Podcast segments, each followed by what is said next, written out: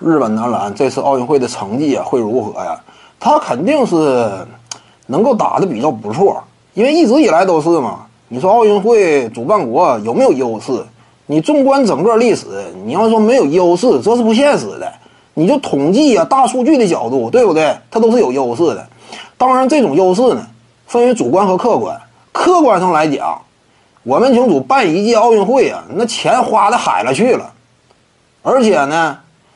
就是现在呀，各个国家办奥运会呢，办完之后，它这个场地能不能今后继续有效的利用，这也是个问题。如果说仅仅就是为了一届大赛，呃，兴建完了之后之后荒废的话，那这个损失也挺大。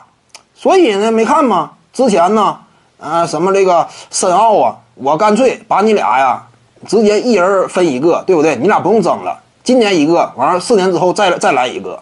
就是啥，参与其中的这些国家也相对少了，人家看到了办奥运会压力太大，那么压力这么大，主办国付出这么多，你说你占点便宜是不是应该的？这玩意儿怎么讲呢？就事实的角度来讲，就统计的角度来讲，他多少东道主你说不占便宜啊？在任何一个体育赛事当中，你说东道主不占便宜，这玩意儿你说这一定合理啊？不见得，对不对？这是客观上。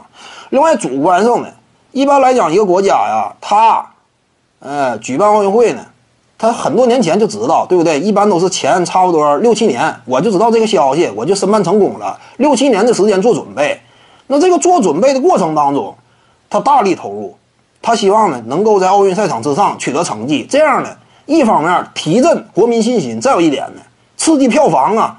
你如果说每一项，体育比赛呀，你本国的运动员嘁了咔嚓，决赛圈都进不去，总是第一轮就被刷下的话，影响票房。所以呢，多方角度考虑，提前进行储备，提前进行冲刺的准备。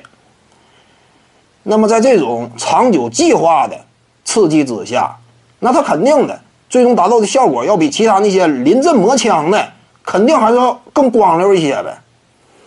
所以你纵观历史，主办国呀，这成绩通常都好。你比如说，当时是一九六四年吧，那是第十几届奥运会啊，呃，主办国就是日本嘛，在东京办。当时东东京这个金牌数位列第三，我要是没记错，排第一的仅次于美国和苏联，应该是。那为什么东以日本来讲，他哪次都能拿第三呢？不现实，但是当年就能拿第三，对不对？你主办国嘛。一是你做准备，二是整个客观环境也有利。那你说这次二零二零东京奥运会，日本男篮呢能不能打出好的成绩呀？我感觉打好是大概率的，对不对？